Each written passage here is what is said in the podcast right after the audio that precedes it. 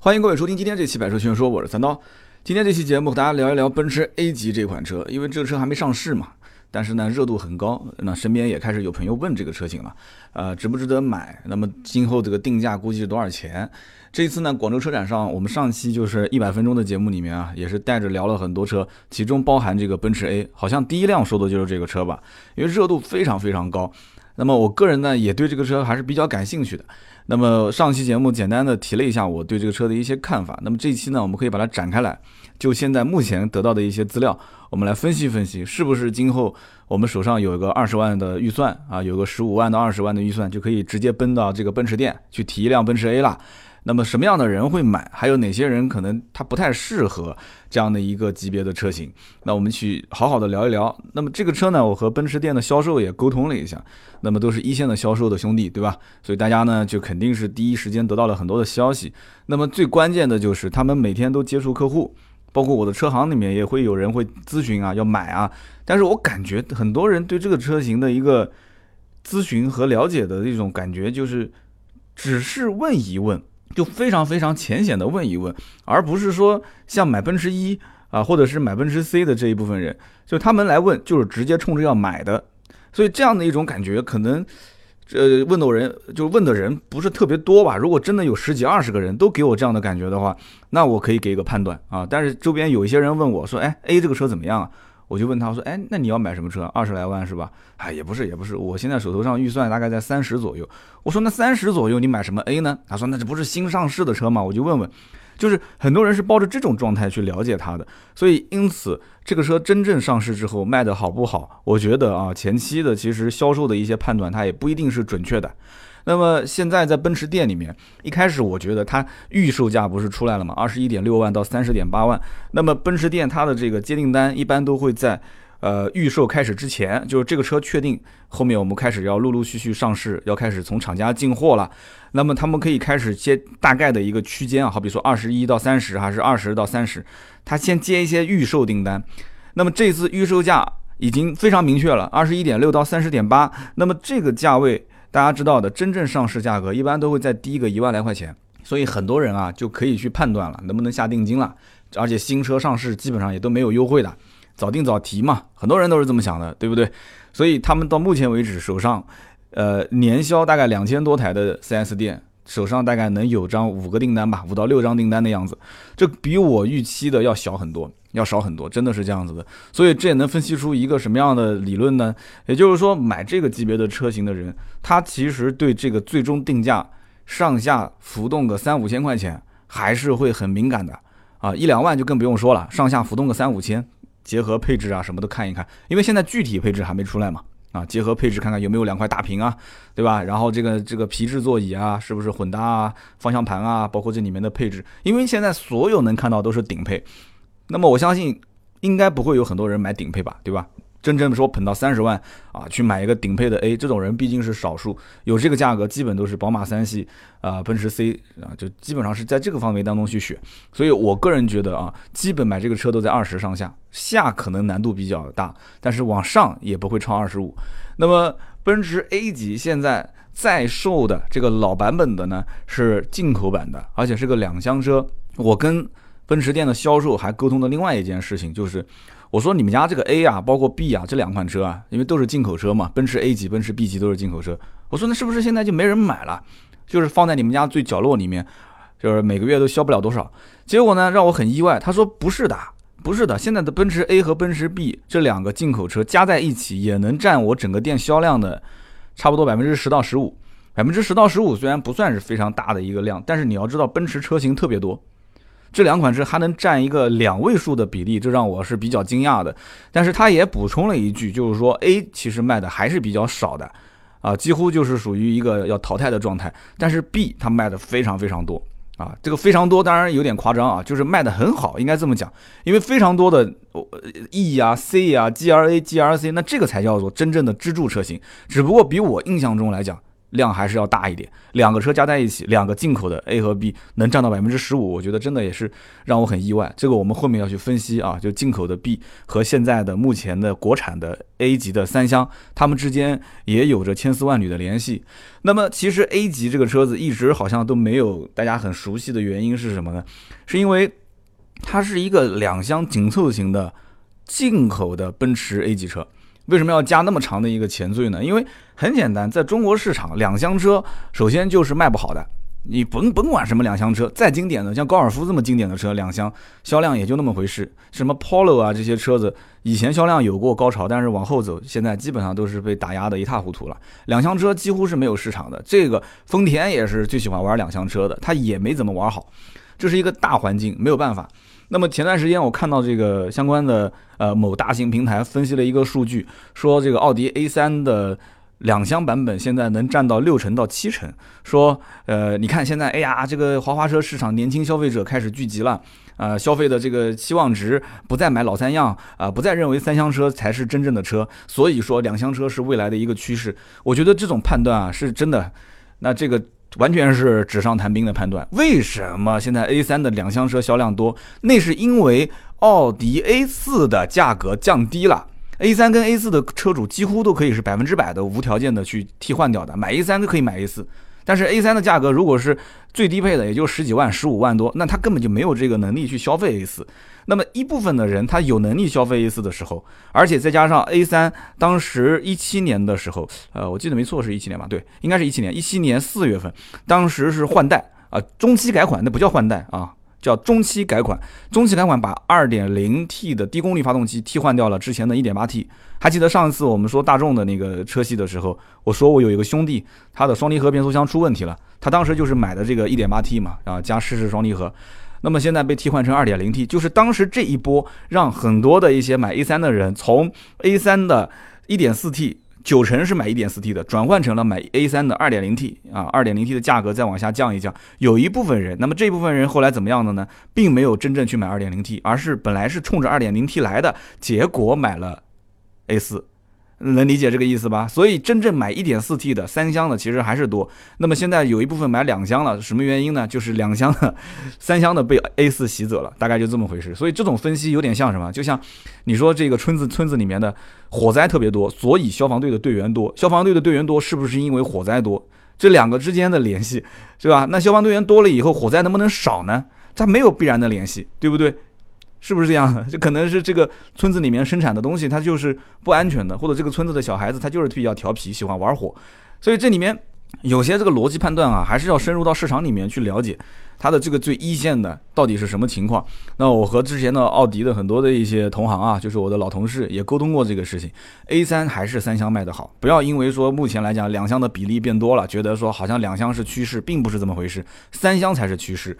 如果奔驰当时要是拿着这一份调研报告去造两厢版的 A 级的这个这个原汁原味的国外的版本引进进来的话，不做中国专供的三厢版，我跟你讲，那简直就是。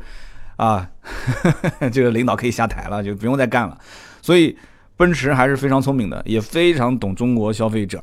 那么以前的所谓的什么精品的进口的两厢紧凑的 A 级卖不好，分析一下原因就知道了，根本就不是什么中国市场年轻化，什么要年轻、要运动、要精致的车，根本就不是的，就是要配置高，要品牌好，要外形更拉风的这样的一些新款的车型，就很简单，价格但是一定要低。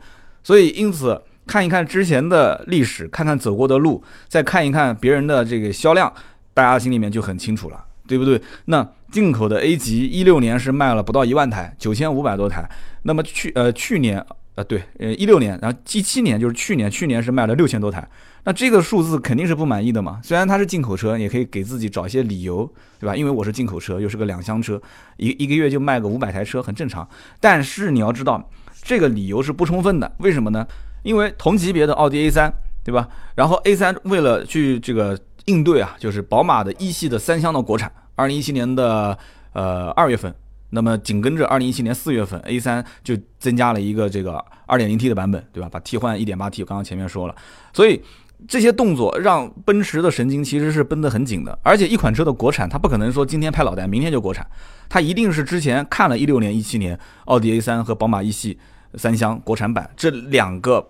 产品在市场上不停的迭代，不停的抢占市场。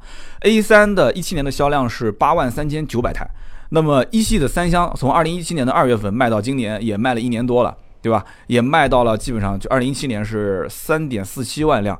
那么这个销量其实是相当可观的，因为一七年相当于这个你从它的上市二月份上市到陆陆续续的推广营销，4S 店上线，呃上库，然后这个厂家的这个产能开始慢慢的攀升，这还有个过程的。所以这个三点四七万辆，我觉得今年肯定是要翻很很大的一倍的这个销量。一系三厢其实卖的还是蛮好的啊，所以八万多台的销量，那么。宝马的一系三厢，我相信啊，就是一七年的数字出来了，但是一八年到今年还有两个月嘛，一个多月。等一八年结束之后，你看它的数字离这个八万多台应该也不会太遥远，因为它很便宜，而且终端的优惠幅度很大，就这个车系其实现在卖的也不错。因此，奔驰的这个新款的 A 级国产版本的三厢版，一定一定是冲着八千台、七千台一个月的销量走的。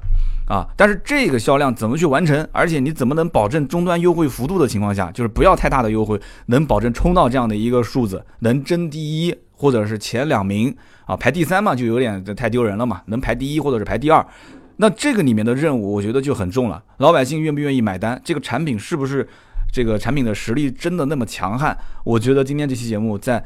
没有正式上市之前，我们可以大家一起来沟通沟通啊，这件事情我们一起交流交流。大家也可以把你们不同的意见啊，可以放到我们的节目下方作为一个留言评论。那么大家也可以一起来讨论这件事情。那么在广州车展上，我看到这辆车的时候，其实，呃，包括网上的图片啊，包括第一批去视频试驾的这批我们的同行，我第一感觉就是这个车很丑。啊，甭管内饰怎么奢华，怎么豪华，我就觉得这个车很丑。为什么呢？因为看车一般都是看脸和看眼睛，这个三角眼再加上前面这个满天星的中网，我怎么看怎么觉得难看啊，有点浮夸。那么这个三角眼和满天星呢，就看个人，因为美丑这个审美每个人的标准不同。从我个人角度不太能接受。那么我既然否定掉它的前脸，那基本上就是把这辆车整个否定掉了。但是呢，在评论区，我在很多的一些视频啊、图文的评论区，包括在论坛，我看到很多人说这个车真美呀，好漂亮啊，真喜欢啊。而且点进去他的这个 ID 啊，我发现他还是真人，他不像是那种水军啊。水军有的没有头像，有的那个 就是一看那个一连几十条都是差不多的评论，那那种就是太假了。但是我看的一些是真人的评论，都说好看、漂亮、美、豪华。那么因此这个美丑我就搞搞得有点懵了。那是不是我的审美和大多数人的审美不一样呢？啊，包括新款的 CRS 我也觉得很丑。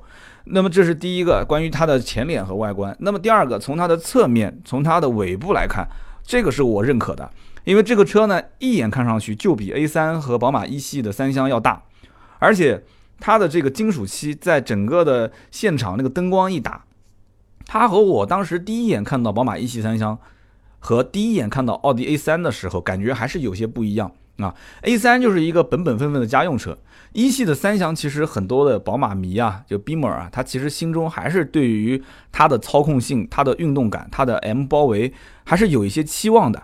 但是呢，结果一看，哎呀，这个一系三厢，呃，前驱我们就不说了嘛，这大家都知道的。然后又是个 1.5T 的三缸，所以很多人对这些他是有一些疑惑的。啊，它而且是个中国特供车型。其实你真正想玩操控，你可以买个进口版的一系，对吧？但是进口版一系也是卖的非常非常差。那么这里面就涉及到了心里想的和实际掏出来钱去买的这一部分人中间差距是非常大的。叫好不叫座的和叫座不叫好的和叫好又叫座的这些车在网上特别多。一系三厢后来最后以终端的大幅优惠啊拉动了它的销量，这一点我觉得就是有这么一些人就冲着它的价格的波动非常敏感。调到二十个点，调到二十五个点，调到三十个点的优惠，那它整个的销量的刺激程度是完全不一样的。我们也可以反过来讲，是不是这一部分人他就是冲着宝马的一系三厢这个标啊，冲着宝马的标，冲着这个三厢车的所谓的空间和实用性去买，就当一个家用车来买，而不是说像很多真正的豪华品牌的车主，他还是以品牌为先。还是以这个品牌的这个素质为先。那宝马是靠操控的，那我就冲着操控来买，那就买三系呗，对吧？那有一些买一系三厢的人，他并不是以这样的形式去，去去去购买啊，有可能是家里面第二辆车，也可能是小年轻大学刚毕业第一辆车，但就想开宝马啊，就想开宝马。那么当时我看到奔驰的这个 A 级三厢在现场，内饰呢，上期节目我也说了，猛的一看很豪华啊，那个你看像涡轮一样的出风口啊，各种真皮，然后这个镀铬的材质，对吧？多功能打孔的方向盘啊，特别是那两块十点二五寸的大屏，非常吸引人。但是你细细一品味，细细一品味，特别是这个车放到展厅旁边，如果放一辆奔驰 C 啊 C 两百 L，后面放一辆 E，在后面是辆 S，你在这个展厅里面现场你逛一逛，因为你想 A 级的三厢新车。进入展厅又是一个跑量的车型，它肯定是放在最显眼的位置，是不是？我不相信哪家奔驰店这个车子要如果到了放在角落里面，那是不可能的。放在最显眼的位置，放在 C 位，它周边的这些车一比较，其实车主心里面还是会有一点落差的，对吧？讲起来这车不是很贵，到奔驰店里面，我可能是这里消费最低的这个客户，但是毕竟我也是买了一辆奔驰啊，你说是不是？那么坐进去细细的品味一下，特别是如果是买到的低配。还不是我们在广州车展上看的这些高配，是个低配车型，少了一些大屏，少了一些这个真皮或者带阿坎特拉的这种仿毛皮，少了一些这种镀铬的材质，那种感觉是完全不一样的。就像当年我买完奔驰 C 两百 L 之后，听说上了奔驰 C 两百，就是标准轴距的版本。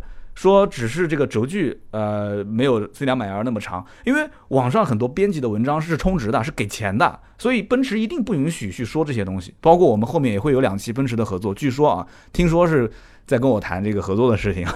那么后面如果奔驰有合作，我们要出到的这个文文案啊，音频节目里面的内容，那一定是都是按照。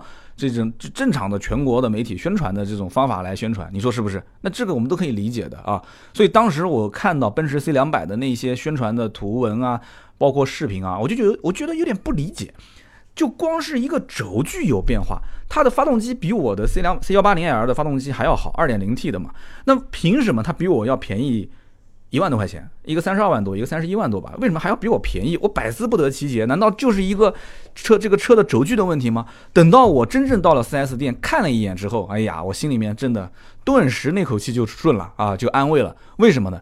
因为它的整个的内饰啊，它就不像 C 两百 L 的那么豪华，没有那么多的真皮大面积的包裹和缝线，没有那么多就是包括镀铬的装饰，包括外后视镜啊也是有区别的。你这样子一看的话，你会觉得说，那这些东西编辑都没有讲啊，对不对？而且在视频过程当中，就是讲解的过程中，视频主持人他也没有去介绍这些点，那你这不就有点那个了吗？对吧？那那消费者只能是自己去判断了。所以因此，我在对于这个 A 级的。今后的营销和宣传方面，我觉得它一定是这么玩的，不用讲的，肯定的，百分之百的，因为要按照价格的敏感度以及价格，就是我付出的成本和我得到的豪华度的这个比例来讲的话，A 级车的人群一定是比 C 比 E 还要敏感，他肯定更希望花更少的钱去买到更豪华的东西，你说是不是？所以因此，我当时看到这个内饰啊，我心想，那前期放的都是一些顶配产品，我觉得没有什么太。太值得去参考的，因为这个价格太高了嘛，就二十八九万，将来如果不优惠，一起办好上路三十多万，这不就是奔驰 C 打完折的价格吗？奔驰 C 现在优惠大概三万多块钱，三万多块钱打完折不也就是二十八九万吗？我凭什么买这个呢？对吧？还一点三 T，那我买那个还是个二点零 T，最起码也是个一点六 T，是不是？好，那么既然是说到这个动力部分了，我们就跟大家介绍一下，这个 A 级呢，现在配的是一点三 T 直列四缸发动机，对四缸发动机，这个很关键啊，我强调一下。那么它的实际的排量是幺三三二啊，幺三三二，所以之前有很多的一些编辑把它写成了一点四 T，包括汽车之家也更正了一下，说我们之前描述为一点四 T，现在更正为一点三 T 发动机。那么它分高功率和低功率版本，低功率一百三十六匹马力，高功率一百六十三匹马力，那很好记啊，幺三六幺六三，低功率就是 A 幺八零 L，高功率就是 A 两百 L。那么这两个版本现在是不是全球通用的呢？我现在。因为我们公司有一个国外回来的编辑啊，我们让他帮我查了一下，国外版本，据我了解，好像是幺八零 L 就一百三十六匹低这个马力的，在网上好像没查到，但是呢，一百六十三是有的。然后国外还有 A 二五零的版本，二百二十四匹。那么也就是说，我们能不能推测是这样子的？在中国，A 级的就奔驰的 A 级的这个定位，它如果把动力调的跟国外的一致的话，它的价位定的肯定更偏高。但是奥迪 A 三和宝马的一系三厢都在降低姿态，拉低入门门槛，所以它没有必要把国外的这种像 A 二五零的二百二十四匹的这种大马力的二点零 T 的版本带进来，那价格太高了，价格高卖不出去，生产线上还要排产，那经销商不就是抛货吗？如果二五零一旦要是抛货，它肯定是连锁反应，要带动 A 两百和 A 幺八零的车要开始降价，这不是一个好现象，对不对？那我就直接砍掉。直接砍掉。等到以后换代，或者说是竞争力不足，或者说是将来高配的车主消费的比较多，大家都是买 A 两百的豪华版、顶配版，那么我就适时的去出一个，有可能是一个一百九十匹马力的啊，可能不像两二五零的那么高马力，一百九十匹的，或者是怎样出个 A 二二零啊，这种可能性是有的。这种可能性是有的。那么另外就是将来的两厢版，也有可能会出现国产两厢。那么出现国产两厢之后呢，我觉得啊，它也可能会包装一下啊，比方说增加一套 AMG 的套件，增加 AMG 的轮毂，那么增加一些什么样什么样的东西，定价可能会比三厢再贵一点。反正也没什么人买，那我不如索性做个性化，这样这样做我觉得反而好。如果出个两厢版，把价格拉得更低。那我觉得这步棋肯定是下错了，因为大家肯定是希望三厢版的价格是越低越好。买两厢的人，他更多的是偏个性化，买了他就不会离手，看中了他就不会走眼，对不对？所以这一部分人你就吸引他做个性化的一些配置和操作就可以了，价格适当拉高一点，比三厢贵个一两万块钱，那多一些个性化配置，我觉得这样的我觉得是完全合适的，对不对？造一个 A 级的 AMG 版本，叫 A 四五 AMG 的 A 系，我的天哪，那估计真的。那很多人那就是爆款哇！你你除了发动机跟 A 四五不一样，外形长得就跟 A 四五 AMG 一样的话，这个车对吧？卖个二十七八万，你说你买不买啊？外形、套件、轮毂都跟。A 四五 AMG 长得一模一样的，哎，就是一个发动机不一样，很多人还是愿意的，对吧？甚至于奔驰原厂就给你加上 AMG 的三个字啊，只不过是套件嘛。哎，奔驰不就这么玩吗？对吧？加个套件，它也是 AMG，对不对？然后 这真的 AMG，它还要分 AMG 的六三和 AMG 的四三啊，以后估计还有更低的，就真的是营销啊，就是不不遗余力的，真的是要把。消费者口袋里的钱给掏出来，但是这一点我觉得是很成功的。为什么呢？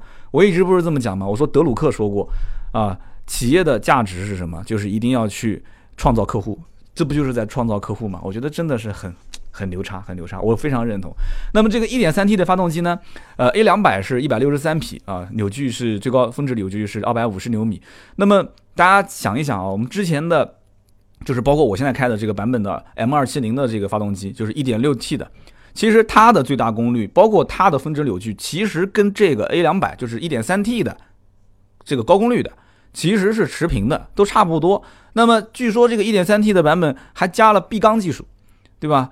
闭缸模式下面，它的一号缸和四号缸可以这个进行双缸运作，所以相当于是可变排量机油泵加上双 VVT，再加上电子涡轮泄压阀技术。那这种水平的发动机，是不是将来有可能会替代一点 1.6T？我觉得有可能。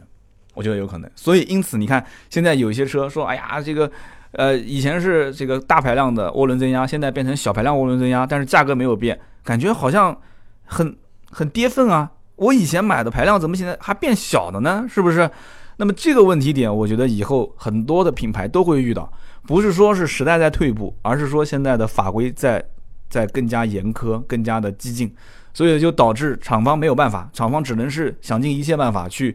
研究新的技术，研究新的工艺，去让它的排量变得更小，但是它的这个燃油经济性更好，它的动力更好，所以可以这么理解啊。所以这个 1.3T 的发动机，有机会大家可以去 4S 店试一试。但是从我个人角度来讲，只要这个 A 系啊，奔驰的 A 级啊，它不是一个开的像拖拉机一样的车，它就肯定好卖。这个话可能讲的有点极端啊，但是一定是这样子的。很多年轻人买这个车子。家里面是不是第一辆车呢？我相信应该很多啊，买这个 A 级的，说不定是第一辆车。因为你要如果不是第一辆车，你想啊，你平时如果开辆速腾、开辆宝来、开辆朗逸，你换一个 A 级车，你不觉得感觉总是哪边不太对吗？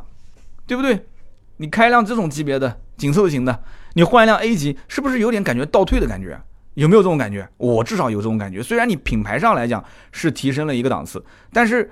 你买以前如果是开速腾啊啊是开宝来是开朗逸啊是开这种这个这个级别的一些十来万的紧凑型的，哎，你现在换到这个车型，你是不是应该想一想，那为什么我不换 C？那换 C 可能说啊三十来万我预算不够，那你为什么不换一辆 B 级的合资品牌呢？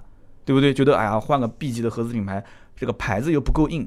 那豪华品牌预算又不足，换一个 B 级车，合资品牌正常的这些丰田啊、大众啊，你又觉得说面子上过不去，那换个 A 级车，真的面子上就过去了吗？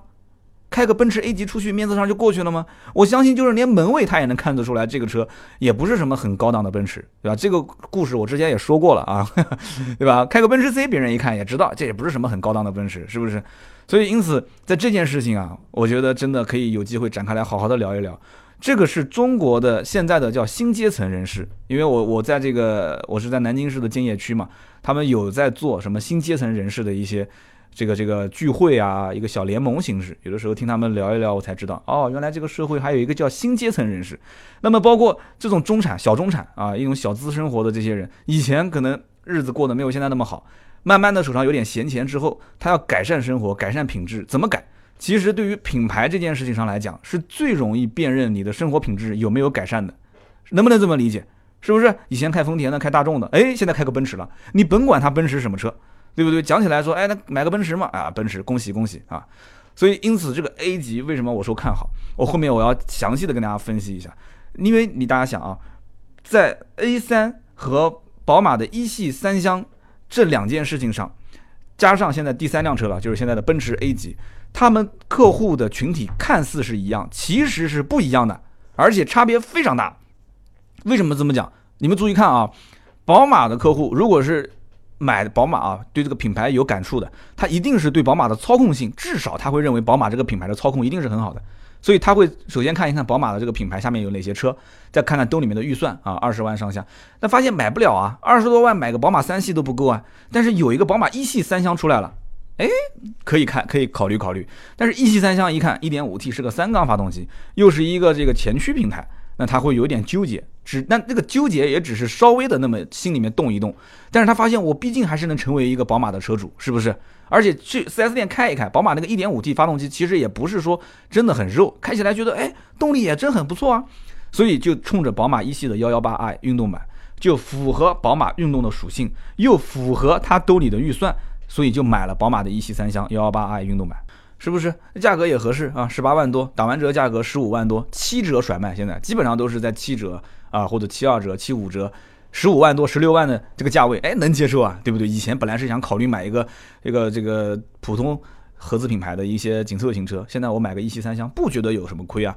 好，那么奥迪 A 三的车主呢？奥迪 A 三的车主，第一个就是看外形，在路上看，说，哎，那个三厢 A 三蛮好看的嘛。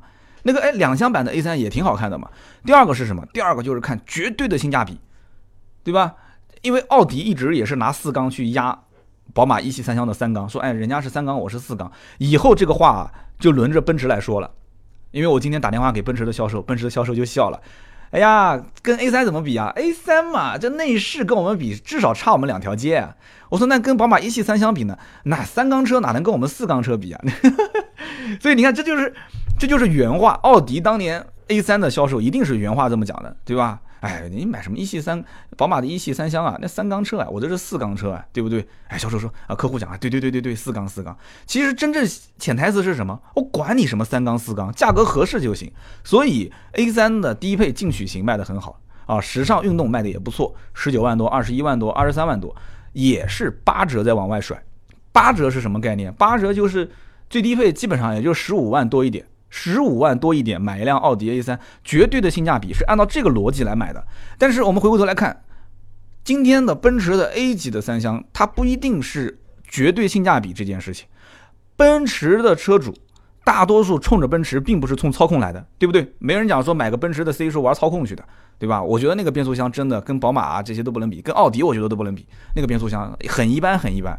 那么对于动力方面，奔驰的动力也是相对比较保守的，也不像那么像包括像凯迪拉克这种那很激进的，对吧？那买什么呢？其实我觉得买来买去，首先就是奔驰车对豪华这两个字的理解，是不是？那我现在如果说有个二十万的预算，十五万多买一系的三厢，十五万多、十六万多买一个奥迪 A3，那我得到的这些东西其实是失去了豪华这两个字的。就是现在对于买一系三厢的人。你可以去问一问，就包括内饰的豪华感，包括整个车辆的这种品质、驾驶品质这种豪华感，它还是会有一点点怨言。但是毕竟已经加入到了豪华车主的行列，所以他们只是把这一口，这个这个嘛，就吃了一点小苦，只能吞到自己肚子里面，不对外说。对外来讲，这车只是个面子嘛，对吧？但是买奔驰的 A 级的这些人，我觉得他看重的是这个品牌以及它的豪华感，这个很关键。再加上它又是一个四缸的 1.3T 发动机，而且这个发动机我刚刚前面也说了，相对来讲技术水平啊，包括它的一些发动机的亮点，销售还可以把它当成是一个卖点来跟客户沟通。哎，那这就有意思了。一辆车其实就像一个竹筒一样的，我们经常会讲嘛，你不能有绝对的短板，你可以平庸，但是你不能某一个这个这个水桶啊，这个板特别低，那你最终你沉淀进来的客户就会比别人要少很多，对吧？所以因此这个车子长宽高一眼就能看出来，和竞品差距还是非常大的，对不对？四米六二二比 A 三的四米四五七，一系三厢的这个宝马一系三厢的四米四五六，那差了将近十来公分啊。是不是这个概念？包括轴距也是啊，轴距两米七八九，跟包括 A 三，包括这个一系三厢两米六七、两米六二九，那这个里面差了也是十来公分啊。所以这个车型明显是比竞争对手要大一圈。那他得到底想干什么呢？我觉得他就是想去洗刷这个市场，就跟当时的 C 级和当时的奔驰 E 级是一样的。我后来跟销售沟通了一下，销售销售其实也跟我的想法完全一样。销售说。销售讲那个词啊，那有点夸张啊。他说这就是跟当时 C 和 E 上市一个概念。就对于奔驰来讲，这就是一个划时代啊，划时代的一个产品。上了以后就一定要虐杀竞争对手，甩他们两条街。完了之后呢，我们就顶着一个比较好的价格来卖。那么经销商也挣钱，对吧？经销商也挣钱，厂家就更不用说，肯定也挣钱。那么现在网上吐槽比较多的是什么呢？吐 吐槽比较多就是说，哎呀，这个车子你看，呃，低配是扭力梁悬挂，高配是独立悬挂。那么国外是不是这样子呢？我们也查了一下，国外其实也有扭力梁的悬挂，所以这个扭力梁悬挂并不是说是国内版本的一个特供，并不是这样子的。那么这是什么原因呢？我个人觉得几个方面，第一个成本根本不用讲的，对吧？肯定是为了降低成本，让价格更便宜嘛。第二个就是你要知道，买 A 级的这个层面的车主，其实很多并不是偏商用的，而是偏家用的。但是在家用当中，很多都是一些什么样的人买呢？是女性的消费者啊，女生。啊，女孩子、老婆，所以呢，给家里面的女性消费者买这个车，女孩子在不在意这个车的动力好不好，悬挂是不是独立还是非独立，很少有人会关心这个东西。所以因此呢，啊，分成扭力梁的悬挂和独立悬挂，那你想要操控好，你就买独立悬挂的嘛，你就买高配版不就行了吗？所以他会做一些细分，会做一些细分，所以也因此，那么这个车子我觉得在市面上可能啊，反而是扭力梁的低配的版本卖的比高配版本要好。那么这个就要看后期它的市场的运作了。那么现在的奔驰店里面，C 和 E、GLA 和 G R C 都是支柱车型，都是卖的非常好的。那么有人也会觉得很奇怪啊，就是说现在你刚刚不前面讲吗？A 级的进口、B 级的进口啊，现在说还卖的很好，那你这个是帮奔驰宣传，还是说是是真的？那你你讲一讲它为什么卖的好？好，我们就分析一下。其实 A 级现在优惠也有个四五万块钱，虽然已经快退市了啊。那只不过它优惠完的价格呢，还要到二十出头，裸车价。所以因此有很多人会觉得说，我都花二十多万了，我什么车不能买？我干嘛买一个这么小的两厢车呢？对不对？还是一个进口的两厢车，而且 A 和 B 之间，我觉得也是有一些重叠。所以很多人看到了 B 级之后，他就会觉得说，B 级就是奔驰的 B 级是一个非常符合买菜带孩子的保姆车的形象。但是 A 级车太小，B 级车也是差不多二十万哎。对不对？B 级车有一款是 B 幺八零，定价就是二十二点五八万，终端优惠也是四万多块钱，打完折的价格十八万多一点。那很多人能接受啊。老公可能是开一辆七系或者是开一辆五系，给老婆买一辆保姆车，平时接送孩子，老婆可能上班也就三五公里的路，买一个 B 幺八零很合适啊。讲起来，老婆是开奔驰的，然后二十六点二八万的配置也高。动力也不错，二点零 T，老公可能平时也可以开一开。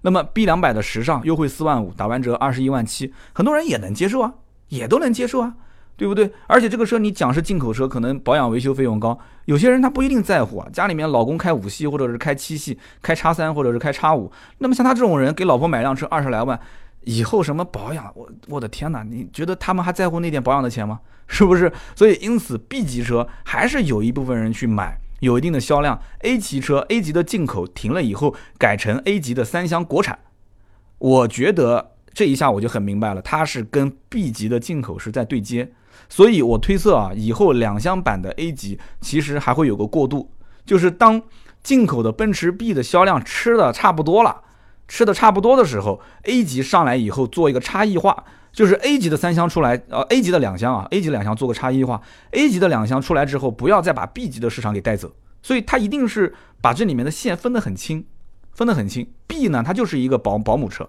进口不进口，其实我觉得不关键，进口反而更好，给这些这个经销商还带来更多的利润。那么 A 级的两厢还是做差异化，偏运动一点，让一些有个性的人去买。好，我们最后还是说说关于价格方面我的一些分析吧。因为今天这期节目呢，这个车没有正式上市，我其实该表达的观点基本上表达差不多了啊。那么关于价格方面呢，首先就是这个级别的车型啊，他们一不要求操控，对吧？二，它其实手台手手头上的这个钱啊，还是要相对有限，所以他们更看重的是品牌、空间、配置，那么以及就这个品牌带来的强烈的这种。这个品牌效应，比方说奔驰就是要豪华，那我就对这个豪华两个字一定要让它做到位。所以奔驰不管是高配还是低配，如果是解决不了豪华的问题，就低配车型跟高配如果落差非常大，就像我们看到的那个法国车标志车，标志车对外宣传的都是顶配，哇，特别豪华，特别漂亮。可是，一到店里面去看到低配，那光秃秃的前脸，光秃秃的内饰，很多人心里落差很大。所以就只能等待高配车型降低到低配的价位，我才能来买。所以你看，标志的这个优惠幅度那么大。那么奔驰的 A 级低配现在还没去看到实车啊。如果实车的豪华感也能做到位，你比方说两块大屏幕啊，连十点二五寸的连屏，它还是可以保留，只是保留在原有的基础上。呃，那个是屏幕直接贴着边框的，但是呢，这个低配版本的屏幕只是中间那么一点点。两边留的黑边比较多，我觉得也能接受。最起码你不开机的时候，你看起来就是两个大屏幕嘛，对吧？你能保持这种状态，我觉得也 OK 啊。打点擦边球什么的，就是车主跟厂家之间心照不宣，对吧？这个有些车门面的东西嘛，对吧？邻居你只要不点火，别人都以为你是那么大个屏幕啊。嘿嘿然后整个车内的一些氛围啊啊，特别是真皮啊、呃缝线啊、打孔运动方向盘啊啊，包括那种木纹的材质啊，我觉得这些东西该保留还是要保留。所以因此呢，在价格方面。我觉得要看它的这个高低配之间的落差有多少。如果落差不大，那我的分析是这样的：首先一点，奔驰车的价格 A 级的三厢应该讲会挺很长时间，坚持没有优惠，而且第一批车上市百分之一百的是肯定要强制买装潢的，这个不用讲的，因为它刚开始产能在爬坡，经销商今年年底又没什么任务，明年一季度的任务至少要到二三月份才能出来。是不是？所以在这个期间，从今年年底到明年三月份之前，这个 A 级是属于一个爱买不买、爱卖不卖的状态。即使现在预售也就五六张订单，但是等车真正到店之后，很多人看到了这个车，试驾过这个车之后，这个订单的数量，我觉得还是可观的。最起码是可以跟它的就是厂家发过来的车辆，它是成为一比一。这个只要是一比一，订单和厂家的分配的金就数额是一比一，价格就基本上不会变。那么我刚刚前面不是说了吗？这个宝马的一系三厢按照七折价格在卖，奥迪的 A 三按照八折价格在卖，低配都是在十五万多。那我想反问了，那十五万多买一辆 A 三，买一辆这个一系的三厢，那么为什么我要花？它现在不是预售二十一吗？二十一万六吗？我就算它最终是二十万多一点，我凭什么花二十万，差五万块钱去买一辆奥呃这个奔驰的 A 级三厢呢？我凭什么呢？你给个理由。其实这个里面啊，我觉得是这样的，首先啊。奔驰的 C 和 E，你应该可以看得出来，它其实在上市之初啊，它全系标配就非常高。所以奔驰的 A 级的三厢有没有可能它的入门级的定价和配置相对来讲就比竞争对手的最低配要高一些？所以它的起步就是直接打你的核心的主售车型，因为这些车的这个一系三厢和 A 三主售主销车型也不是最低配，我就直接打你的主销车型。所以因此我的定价和你主销车型优惠完的价格。可能中间差个一万多到两万，那么在奔驰其实很多销售眼里，差个一万多到两万还是有人会愿意选的。我当时问那个奔驰的销售嘛，奔驰销售跟我讲，他就做了一个比喻，说用华为手机跟苹果手机做比喻嘛，说在性能方面，华为的手机各方面都是秒杀苹果，但为什么苹果的销量也是很大呢？而且几乎没有受到什么影响呢？就这里面就是对于一个品牌和产品的体验的问题。有些人还是习惯于对于，比方说奔驰豪华品牌，我对它的这些体验，实际操控下来感觉是完全符合我的心理预期的，他觉得还是会有人买。所以呢，按照奔驰销售我们之间沟通的这种，而且不止一个销售沟通下来的感觉，他还是认可，就是这个价位会在很长的一段时间内是坚挺原价在卖，将来让价肯定是早晚的，对不对？但是呢，很长的时间内是保持原价的状态，而且你想，如果保持原价的状态，那就是说。奔驰的 4S 店就会以二十到二十五万的区间来吸引人来进来买，那么奥迪和宝马的 4S 店的一系三厢和 A3，那就相当于是主力拿走了那一部分十五到二十万区间的预算的客户，对吧？我觉得这件事情如果真的形成了一个这样的一个局面，那奔驰真的是要笑嘻嘻的过日子了。但是奥迪和宝马来讲，这就不是一件好事情了。那么就要考虑后期我们应该怎么来操作，是不是？但是呢，奔驰的销售呢也给我提了一个他的顾虑的地方。什么顾虑的地方呢？就是前期呢，就是厂家包括公司的领导。因为看到了这个车辆还有很多的选装，而且大家呢就是处于一个非常兴奋的状态，就是整个奔驰经销商现在很开心，因为又多了一个新产品，而且这是可以挣钱的嘛。所以呢，从上到下的领导都很兴奋，就往往人一开心一兴奋，就有的时候会有些膨胀啊，有些兴奋过头了。所以因此，我可以预测到前期的奔驰店里面会出现很多在原有基础上选装了。比方说选装了柏林之声音响，选装了六十四色氛围灯，选装了人机互动系统的这一批车型，所以你看到的是官方的这个定价啊，A 幺八零 L，我本来是买的这个配置，但是你去了以后会发现，在这个基础上又贵了好几万块钱，可能贵了一两万或者两万多块钱，三万多块钱。那么这样的话，你能不能接受？其实从一线的销售来讲，他是在感慨，他说千万不能这么玩。虽然说现在大家都在叫好，然后网上呢都是一片称赞之声，但是在他的眼中，其实真正的车主啊。他不一定在乎这些有没有选装柏林之声音响，有没有六十四色氛围灯，有没有人机互动系统，他要的只是这个豪华的感觉以及这个品牌啊，所以因此销售不看好加了选装的这些价格比较高的车型。那么，呃，总体来讲的话，我觉得啊，对于奔驰的 A 级的三厢，我的个人推荐是这样子的，在合资品牌车型当中呢，那么很多的这个价位，你既然能花到二十来万了，那很多的价位的车基本上都能买到 B 级，至少也是个 A 级的。非常非常高配置的一个这个这个顶配车型，那么因此，有的时候买一辆奔驰 A 并不一定代表着说真的你跨入了豪华车的行列，而且你成为了一个这个这个怎么样怎么样的人。这个我是过来人，跟大家沟通一下。而往往有的时候呢，啊有些小毛小病啊，啊你一看维修单上的价格，包括今后的保养的费用啊，会让自己呢会有一些些压力，并且呢可能像 A 级这种车啊。呃，对于很多家庭来讲，包括空间啊，因为它的后排空间还是相当可观的啊。那么刚开始呢，在紧凑型当中，你觉得是合适的，可以用的。但是你回头再想一想，跟真正的合资 B 级车比起来，它的空间还是差的很大，还是差的很大。那么你到底要的是什么？是我今天在讲到的这一部分人群，包括我刚刚前面讲什么社会新阶层啊，你对于品牌特别特别看重，但是手头的预算又达不到三十，你真的是需要一辆 A 吗？你是这样的一些人，你毫不犹豫的，我建议你明年要买，今年要买的话，你就赶紧早趁早把它买了吧，早买早享受嘛。但是你不是这一部分人，你只不过是因为它是辆新车，你去看一看，而且呢，你有个二十来万，达不到三十万，或者你就只有二十万的手头上的这个预算，那么我建议你还是冷静一下，你去看一看的合资 B 级车，啊，去看一看那么多的种类繁多的 SUV 车型，你可以选择的面很广，你不要为了一棵树。放弃一座森林，天天盯着 A 级的三厢去看。所以今天呢，这一期的音频呢，也给大家呢，就是稍微的泼一盆冷水啊，就给大家稍微清醒清醒啊，理性的去选车，好不好？我们可以最后刷卡的时候感性，但是在真正选的过程当中，我们脑袋稍微的放清醒一些，理性选车。好的，那么以上就是今天节目所有的内容。等到 A 级正式上市之后，等到价格出来之后，我们再来帮大家分析一下啊，哪款车性价比更高，然后呢，更推荐怎么样去搭配去购买。好不好？那么以上就是今天节目所有的内容。那么本期节目呢，我觉得啊，讨论的话题点应该是这个，就是花二十万，你会买 A 级三厢吗？还是会买一个合资的 B 级车？那么这个话题呢，希望大家多多留言讨论。好的，那么以上呢就是今天节目的所有的内容。下面呢，我们是关于上期节目的留言互动环节。上期节目呢，我们聊的是广州车展啊，一下子聊嗨了，就整个节目说了可能有一个半小时，我不知道有多少人听到最后的啊，听到最后真的是铁粉中的铁粉，因为我估计我自己也一次性。听不了一百分钟那么长。那么上期节目，很多朋友也说了自己对于广州车展的一些车型的看法。那么其中一位叫做湾海之柔啊，他是这么说的：他说这次广州车展呢，我也去了，门票一百，逛了一天，走了两万步。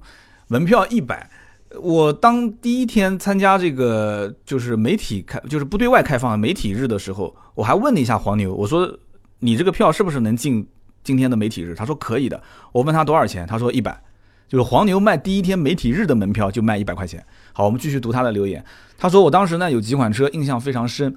第一个呢就是奔驰 A 两百 L 未上市，但是起步呢是二十六，说后排不错，超级好看。第二个呢是奥迪的 A 六 L，新款的奥迪 A 六 L 颜值啊内饰比以前好太多了。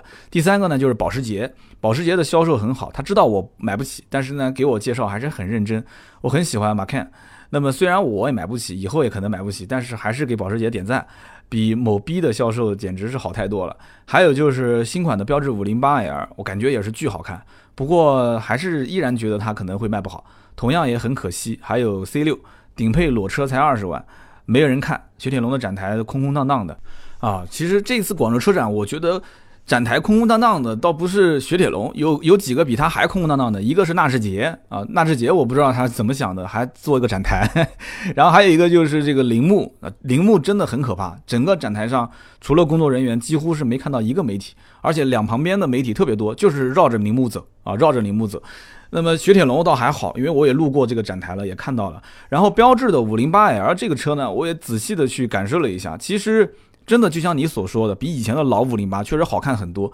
卖的好卖不好这件事情，我觉得有些品牌是走整体上升的这种运势，但有些品牌是整体在走下降的运势。法国的这个车系啊，我觉得真的要好好的想一想怎么去去营销和去去去宣传了，因为这里面主要还是老百姓对它不了解，对于它这里面很多的一些优势体现不出来，但是反倒是对它的一些什么油耗高啊、小毛病啊，就放的很大。所以，因此，这个标志这些车，哪怕优惠很多，空间很大，然后呢，底盘也很很不错啊。因为法国车底盘确实挺扎实，但是就没有人愿意买单啊，没有愿意给钱，甚至有些人隐隐约约觉得说这车挺好看的，想掏钱，但是最后买了个大众，哈哈哈会出现这种情况。然后这个马 can 呢，前两天南京区新款马 can 的上市，我们也参加了这个发布，看了一下，也是专业的这个培训师啊，进行了一个讲解。有机会呢，我会把这个车拿过来做一个拍摄。然后呢，我们也可以出音频啊，或者是出图文，跟大家说说我们的一些看法。而且跟大家透露一个消消息，呃，我在南京跟保时捷的店里面的销售聊天的时候啊，得到了一个让我非常惊讶的消息，说一家保时捷的店一个月卖多少台车？我当时想说一个月七八十台吧，因为正常的话就是雷克萨斯也就一个店一个月卖个四五十辆吧，特别大的一个雷克萨斯的店。